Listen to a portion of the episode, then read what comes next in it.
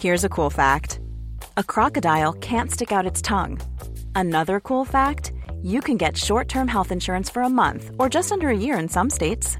United Healthcare short term insurance plans are designed for people who are between jobs, coming off their parents' plan, or turning a side hustle into a full time gig. Underwritten by Golden Rule Insurance Company, they offer flexible, budget friendly coverage with access to a nationwide network of doctors and hospitals. Get more cool facts about United Healthcare short term plans at uh1.com. Bonjour à tous et bienvenue pour la balado du jour qui démarre à Saint-Merde-les-Oussines. Saint-Mère, on dit? Ah ouais, mais il y a un D quand même. Hein. Mais c'était Saint-Médard avant. On a perdu des lettres. Ah d'accord, bon alors. t'as- Bienvenue à tous pour la balado du jour qui démarre à Saint-Mère-les-Oussines. Pour se terminer, ben, je sais pas, euh, d'ici 25 km, si tout se passe bien.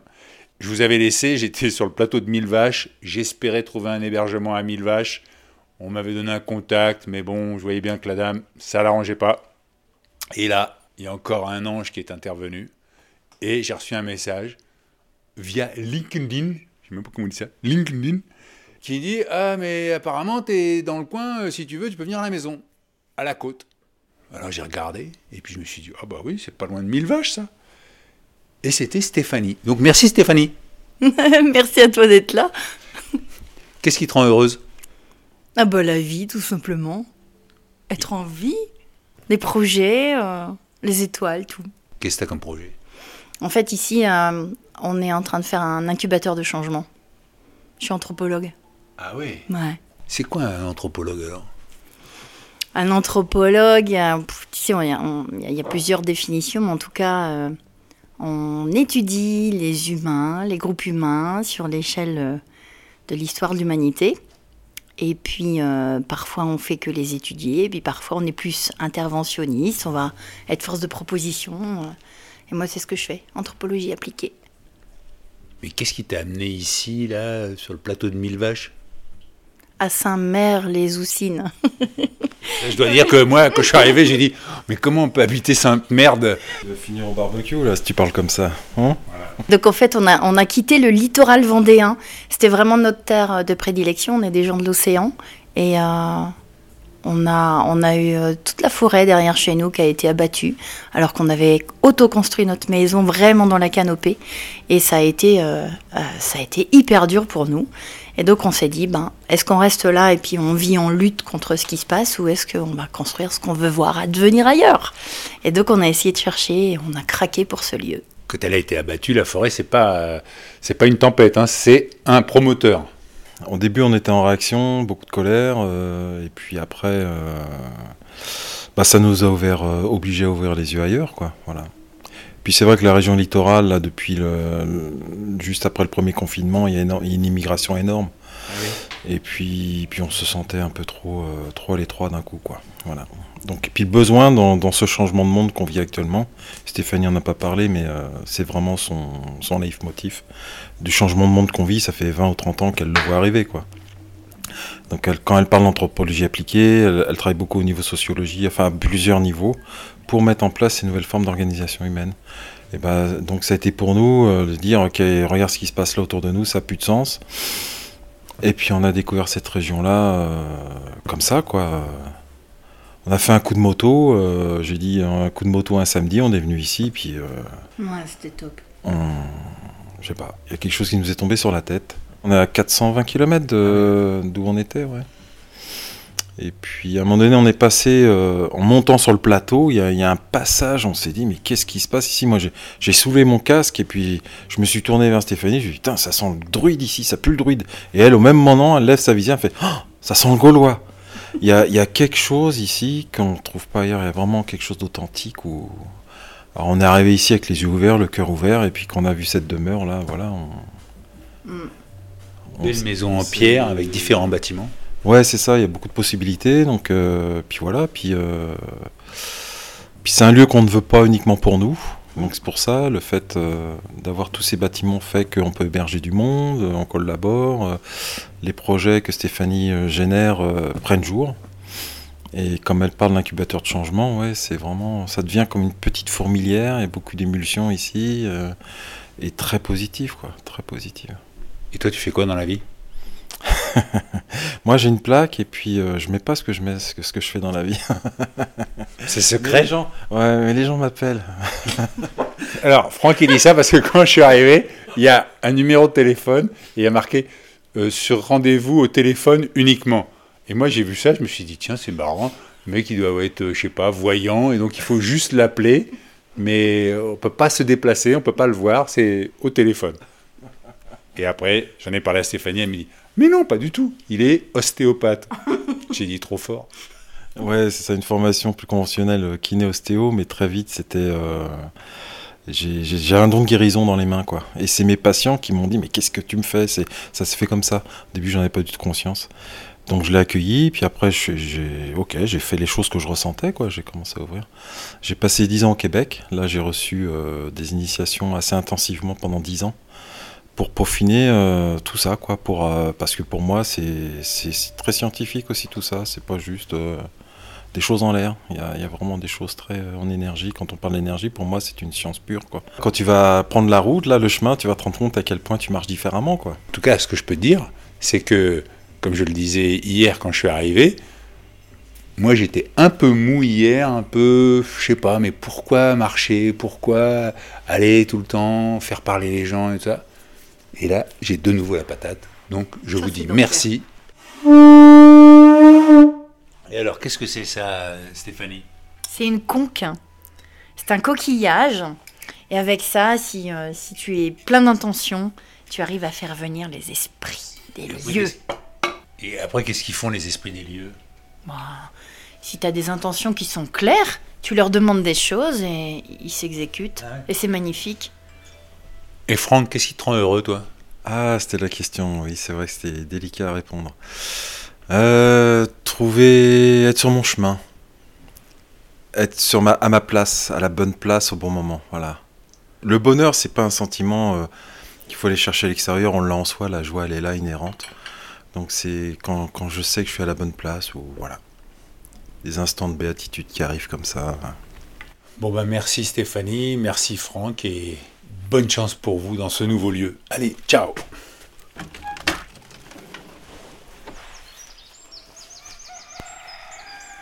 Le coq chante quand l'étape commence.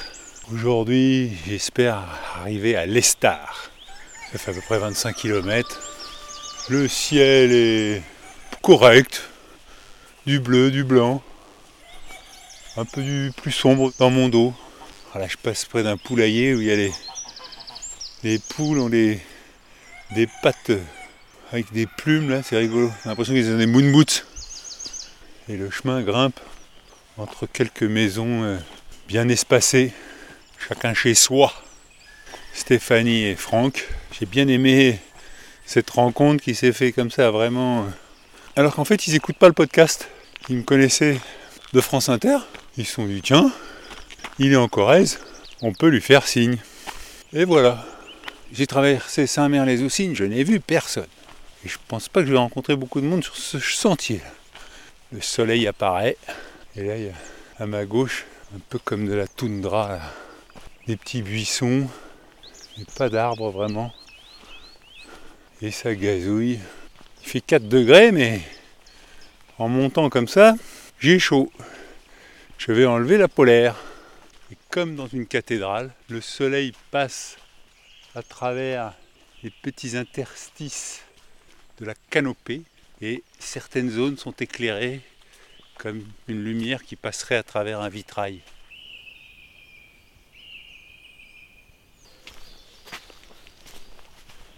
Alors on entend la grive musicienne, entre autres.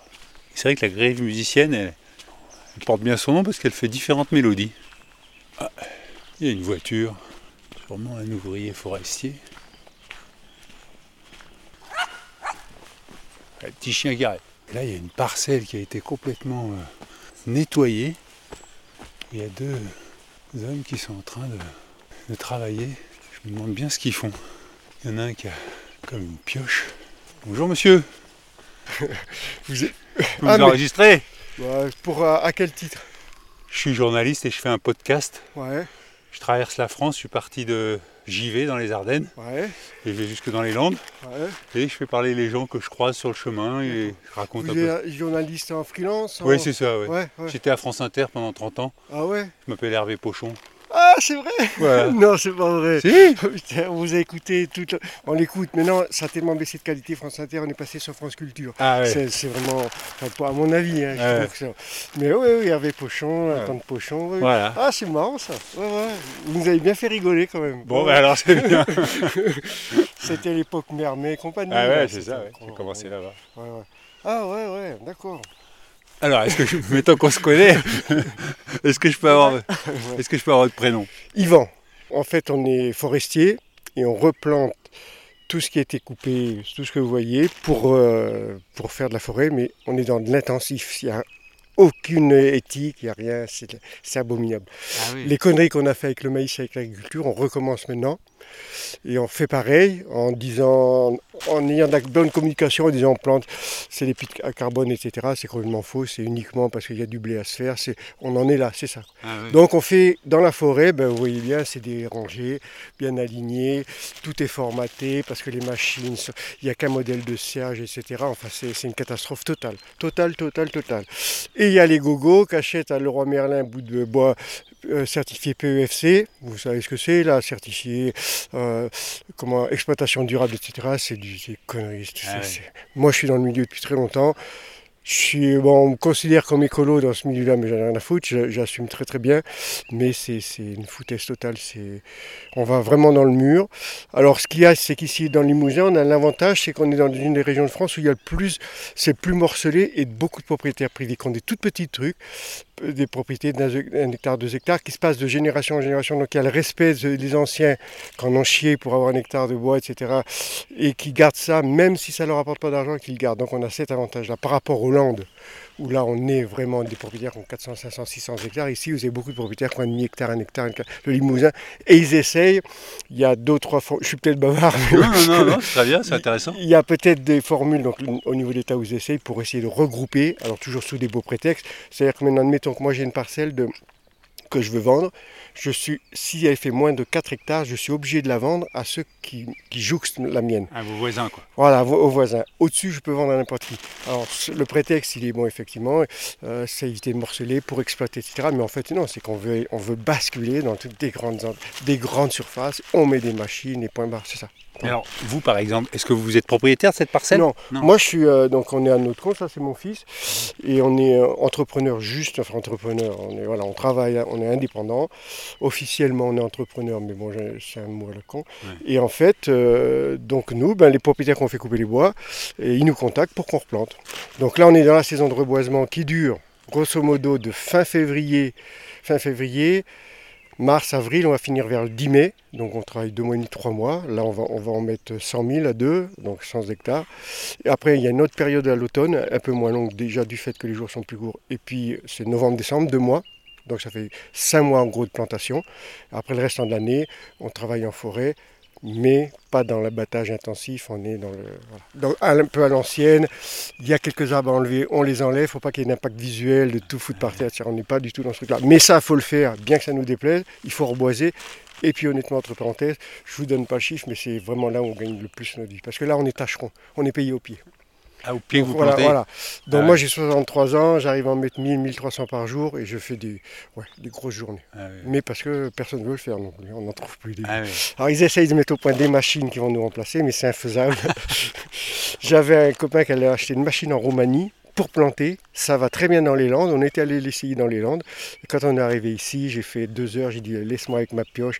Et en fait, la machine n'a jamais servi. C'est pas le terrain ne s'y approprie pas. Nous, Ah, ouais. voilà, voilà le truc. Donc nous on est en fait, euh, on est euh, entrepreneur en travaux forestiers. C'est la prestation de service qu'on fait. Voilà.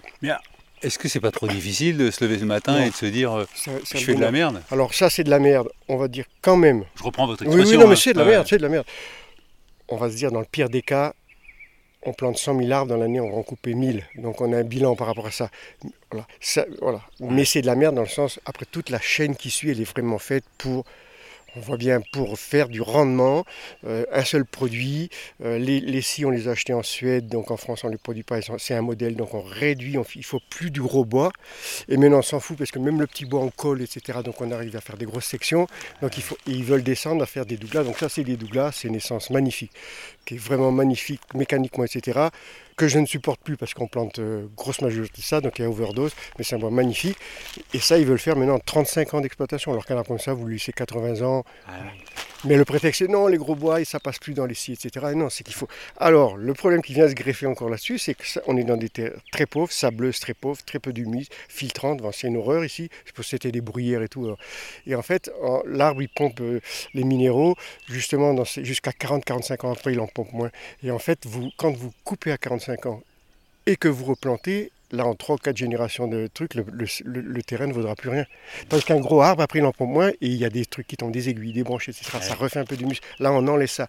Et encore la finalité de la, chose, c'est l'absurdité totale, c'est quand il reste que des, choses, et bien maintenant, toujours euh, trucs verts, etc., on broie les, souches, on broie les branches pour faire du bois énergie, que vous allez payer la peau des couilles, mais vous laissez rien au sol.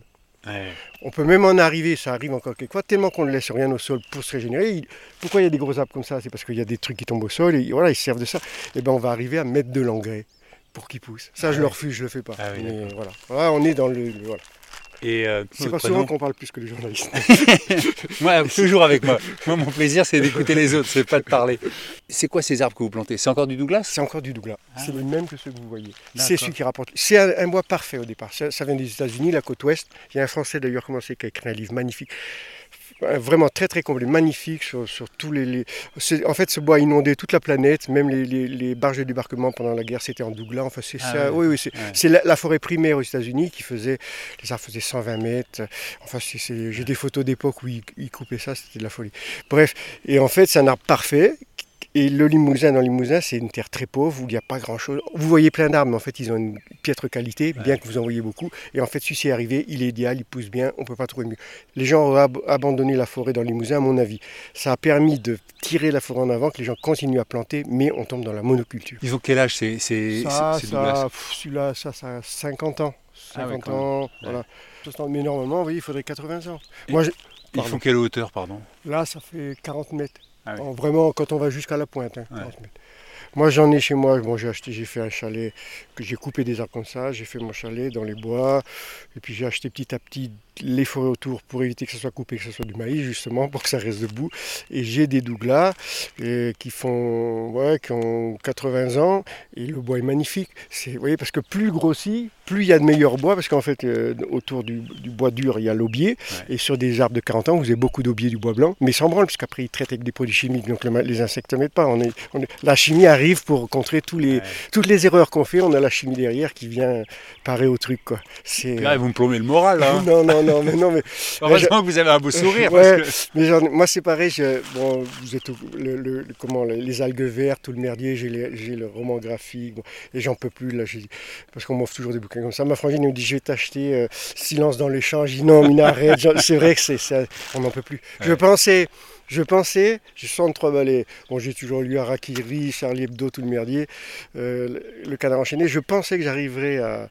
Et, maintenant c'est trop, je, sens que c'est... Ouais, j'ai du mal, j'ai du mal. Qu'est-ce qui vous rend heureux? De, Vraiment, je ne dis pas ça, c'est le bateau, mais vraiment de vivre. Tous les jours je vis, tous les jours, je travaille, même si j'en chie. Moi, je suis debout depuis 5h30 du matin. Je vois tellement de misère, tellement de gens. C'est de vivre. C'est vraiment de vivre. J'en je, ai conscience tous les jours. Je dis, je suis vivant, je suis en bonne santé, j'ai aucun problème de santé. Je, là, oui, on entend les. c'est encore les belles choses qui restent, c'est de pouvoir les voir. On est quand même assez proche, on voit des animaux tous les jours, on voit encore des gens. Bon, ici, c'est un peu bruit, tout ça, mais on arrive à discuter, qui vous racontent des trucs mémorables, etc. C'est ça, cette, cette, euh, cette relation à l'échelle d'une communauté restreinte. où il y a encore, ça veut, même si ça diminue, mais la, solidarité veut encore dire quelque chose. C'est encore ces relations. Après, euh, bien qu'il faudrait avoir, on me dit qu'il faut le contraire, je ne peux pas avoir d'empathie, moi, pour les gens qui habitent sur toute la planète. Et les infos, c'est que ça. Vous voyez ce que je veux dire? Je ne peux pas. Je ne peux pas. Je, c'est bien triste ce qui arrive en Inde, etc. Mais je pense que s'il y a assez de choses, de problèmes qu'on peut résoudre et ne pas résoudre dans un milieu très restreint. Voilà, c'est ça, c'est ça qui... et ça me rend vraiment heureux. En tout cas, je, vous remercie parce que vous, vous perdez de l'argent en me parlant Oui, parce que vous êtes payé à l'arbre. Mais justement, c'est ça, c'est que maintenant, je, je le répète à mon fils tout le temps, je dis maintenant les gens, il n'y a plus de disponibilité. Vous voyez un paysan, ils descendent pas de leur tracteur, c'est toujours pressé, etc. Il y a plus.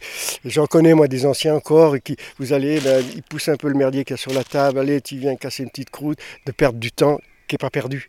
Ouais. Bon, hein, pas perdu. Vous perdez pas votre temps là. Ah. Ça reste, même si on n'a pas conscience, ça reste quelque part là. Et puis un jour, on ne sait pas pourquoi on a des raisonnements, mais c'est parce qu'on a vu un tel, on a entendu, on a écouté, et voilà. C'est pas perdu du tout. Et c'est pour ça. Et c'est pour ça que dans les bois, parce qu'on voit pas souvent, quand quelqu'un arrive. Je pensais l'autre jour, hein, parce que les chemins noirs, euh, Sylvain Tesson, Ouais. j'ai dit putain, il manquerait plus que Sylvain Tesson passe. voilà. et c'est pour ça que je suis vachement bavard, parce que ça fait plaisir de rencontrer des gens qui ne sont pas du même milieu, qui s'intéressent, a priori, c'est pas du pipeau. Et voilà, quoi, d'échanges. Après, on se verra plus, mais c'est comme ça, les échanges sont comme ça. Quoi. T'as vraiment. euh, je, je fais ce chemin pour ça, vous voyez Ouais, ouais. Pour des rencontres comme ça, au Mais il y, a milieu plein des de gens, arbres. il y a plein de gens comme ça encore. Euh, Bien sûr. Ah oui, ouais. Et euh, je peux faire une photo? Oui, oui, oui. euh, devant, devant un, un beau Douglas Parce que j'ai compris qu'on disait Douglas et pas Douglas. Ouais, c'est Douglas. Douglas. Bon, je vais. Voilà. Comment s'appelle ton fils? Yves, euh, Devayan. Deva- Devayan. Ça vient d'Inde. Ah, d'accord, super. Ça vient d'Inde et on a supprimé le i parce que le vrai prénom c'est Devayani et ça Et- faisait trop long donc c'est le seul prénom peut-être. D'accord. Bon, ben. Moi je te souhaite bon courage. Mer- ouais, merci encore. hein. C'est bien ton boulot. Bon. faut que les gens euh, le plus possible en aient connaissance pour voir que finalement on peut ça. hein, les Ah gens oui. peuvent s'entendre, il n'y a pas de souci. Exactement. Allez, je te bon remercie. courage. Bonne journée. Merci, toi aussi.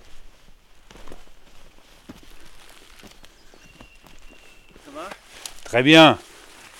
Bon, j'ai beaucoup parlé avec ton père, hein, je l'ai retardé. hein. Ça va. Tu m'excuseras, je pourrais pas parler dans ton. dans C'est vrai ah, Ah, tu veux pas Ah, je peux pas. Ah C'est bon contre. T'es contre quoi Non, c'est j'y arriverai pas. Mais t'y arriveras pas parce que, Parce que ça t'inti- j'ai- ça t'intimide ou Ah ouais, ouais, ouais. C'est comme passer à l'oral devant la, cla- la classe, je peux pas ça. J'adore l'écouter, je t'écoute Ouais. souvent. D'ailleurs, j'ai reconnu ta voix là tout à l'heure. Et j'ai j'ai mis deux secondes avant de comprendre pourquoi quelqu'un montait là. J'ai dit, un touriste qui vient voir ce qu'on fait, c'est pas normal. Autant le papa a été bavard, autant le fils me dit Ah non, non, moi je peux pas parler euh, au micro des Vaillannes. Bah, lui, m'a répondu que ce qui le rendait heureux, c'était de vivre là en pleine nature. Il a 30 ans et il est à son compte, chacun à son compte avec son père et il bosse là tout seul. Pas de machine, pas de bruit. Il dit Tous les arbres qui sont là, ils ont tous été plantés par l'homme. Il n'y a pas une machine qui a pu planter un arbre par ici. 45 centimes euh, l'arbre. Et c'est vrai que les petits douglas qu'ils plantent, ils sont pas verts, euh, ils sont un petit peu plus blancs. Et en fait, ils mettent un produit pour pas que les, le gibier vienne les bouffer. Quoi. Un répulsif. Mais je suis impressionné par la, la quantité de détritus végétaux qui sont rassemblés au milieu, là, et eux, ils plantent de part et d'autre. Quoi. Et là, le chemin redescend.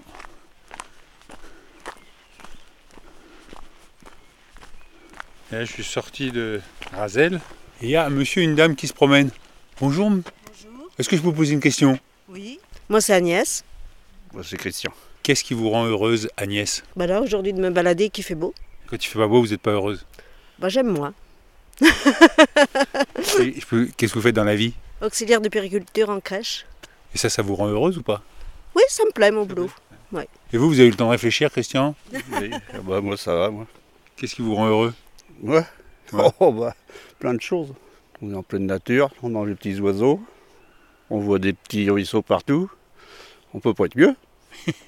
Je sais pas, il y en a, il y en a, vous les mettez à la campagne, ils disent Ah non, non, je me fais chier, et Oh, ça. non, non, non, non. On est déjà de la campagne, alors. Euh, C'est pas la même. Parce que vous n'êtes pas d'ici? Non, non, non. Ah, vous êtes en vacances? Oui. Oui, oui, on a une semaine. Et alors, vous êtes venu vous promener en Corrèze? Ouais, ouais, très bien. Bon, c'est pas la première fois, mais la Corrèze, c'est tellement vaste. Et vous faites quoi dans la vie? Moi, le plus beau métier du monde. Ah Alors, Il faut deviner. Oh, quand même. Je suis à la retraite. Ah, moi, je sais pas, comme euh, Bah, Agnès, alors, elle travaille, suis oui, dit oui, Bon. bah oui, non, je suis à la retraite, moi. Ah oui. Et vous avez fait quoi avant? Je travaille dans la viticulture. Et c'est pas, pas le plus beau métier du monde? Bon, c'est un- c'est un très beau métier, mais c'est peut-être pas le plus beau. Parce que vous savez, c'est fatigant, hein, la viticulture. Vous, grand comme vous êtes, vous, euh, ça vous ferait mal. hein. Je suis sûr. c'est pour ça que je me suis pas lancé là-dedans, ni dans les haricots verts. Non, non, non, non, mais c'est bien. Et vous, vous faites quoi? Et moi, je suis journaliste et je traverse la France à pied. C'est quoi qui passe quand même? Bah, Ah oui, Ah, oui. j'y croyais pas. bah si, bah si, il y a Ah des, bon, il y a c'est des une rails, c'est pas pour... euh, Ah non, mais ça suffit pas. Parfois, moi, j'en ai vu des rails et- et il y avait l'herbe qui ouais, poussait au milieu. Là, ils sont bien entretenus. hein. Oui, c'est vrai. Bon, c'était le petit le TER qui vient de passer. Vous étiez pas sur France Inter hein? Si, bravo. Bah, Je vous ai écouté bien des fois. Je vous reconnais à la voix. non, non, c'était bien. Euh, je suis content de vous avoir rencontré. Eh ben, Bah ouais. ça fait plaisir parce qu'au début, vous étiez plus récalcitrant que Agnès. Agnès était plus. euh, Bah, non, non, mais je- Tu étais là un peu méfiant, disant mais qu'est-ce qui nous emmerde lui avec son micro Hein euh, je me dis oh, qu'on me demande pas d'argent, moi, vous savez. Ah ouais, Non, je non. comprends, je comprends. Non, Ouais, non, non, mais c'est bien. Allez, Allez, bon bon courage. Merci, au revoir. Et je laisse Agnès et Christian repartir. Et là, le chemin monte. Je passe les jolies maisons de Razel qui sont effectivement qui sont un peu toutes fermées sur la droite et à gauche euh, ça monte en, en tourbière là, avec quelques massifs de jonquilles. Sur la maison, est gravé 1811. C'est vrai que c'est tranquille ici. Ah, et à droite, une trouée entre deux petites forêts et j'aperçois une colline au loin, toute boisée. Ah là, ça sent le, le résineux coupé. Ah oui. J'ai passé Orluc, le pont d'Orluc, et là j'approche de Gourdon. À droite, un immense tas de grumes avec des branches euh, même pas à couper. Je pense que ça, ça va être du bois qui va être euh, broyé pour les chaudières à bois déchiqueté. Bon, je vais en profiter pour vous lire quelques messages. hein. Le paysage est paisible, il n'y a pas de vent, le ciel est laiteux. Je suis dans la forêt. Alors, quelques messages que vous m'avez envoyés sur hervé.pochon.gmail.com ou sur Insta ou Twitter, hpochon. D'ailleurs, j'en profite pour vous remercier. Vous avez été nombreux, parce qu'hier, je disais, ah, bah, j'ai un petit coup de mou là. Et vous m'avez envoyé plein de messages pour me dire, allez, on lâche rien, vas-y Hervé. Et donc, euh, voilà, je suis reparti, boosté par votre énergie. Philippe, hello Hervé, le plateau de Mille Vaches doit son nom, selon la légende, aux mille sources qui le parcourent, ou bien d'une rencontre entre le diable et une vachère, ou bien un haut plateau rempli de vide. Bonne balado et à bientôt puisque je pars sur le chemin débumé. Bon chemin Philippe. Thomas, bonjour Hervé, je suis vos aventures depuis votre chemin de Compostelle et cela me donne toujours envie d'enfiler mes chaussures de marche et continuer le tour de Bretagne que je parcours par petites tranches sur le GR34. J'en ai accompli une nouvelle étape ce matin même. J'ai réfléchi à ce qui me rend heureux et si je mets de côté la famille, l'amour et l'amitié, je me rends compte que les moments où je me suis senti le plus heureux dans ma vie sont ceux qui n'étaient pas planifiés. Ces moments qui sortaient du rythme cadré du quotidien. Ces moments où je me suis retrouvé là, où il n'était pas prévu que je sois. J'en conclus qu'il faut se laisser surprendre par la vie. Merci pour toutes ces découvertes, ces partages et les liens que vous tissez. Continuez ainsi. Merci Thomas, je suis assez d'accord. Pas toujours facile de lâcher complètement, de se dire allez, on fait confiance à la vie. Mais euh, quand on fait confiance, euh, il se passe des choses plutôt sympathiques. Et c'est vrai que typiquement l'hébergement de cette nuit chez Stéphanie et Franck, eh ben, c'est vraiment euh, à 4 heures que j'ai reçu un message me disant Ah mais tu peux passer. Et voilà. Isabelle, c'est un bonheur de rencontrer un autre moi-même. Je suis bouleversé par cette phrase. Quel grand écho en moi. Bon chemin Hervé. Postscriptum. Auditrice fidèle depuis Compostelle, chercheuse d'elle-même, ton chemin m'aide.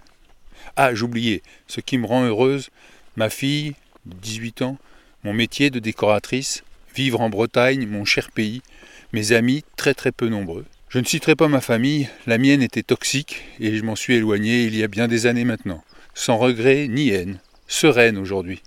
Merci encore Hervé, vous m'apportez beaucoup de joie. Merci Isabelle d'avoir cité la phrase de Marc, l'artiste brut que nous avons rencontré dans l'épisode 33. C'est un bonheur de rencontrer un autre moi-même. Bertrand, bonjour Hervé. Dominique est un de vos fidèles et fervents auditeurs. Il vous écoute chaque jour, il vous suit sur les cartes de la région, il regarde sur Internet les endroits où vous vous arrêtez, et il attend toujours avec délice s'il y aura ou non un podcast bonus le dimanche. Le 26 avril, c'est son anniversaire. Eh bien, bon anniversaire Dominique Alors là, pour votre carte, vous mettez Gourdon. Je suis à Gourdon.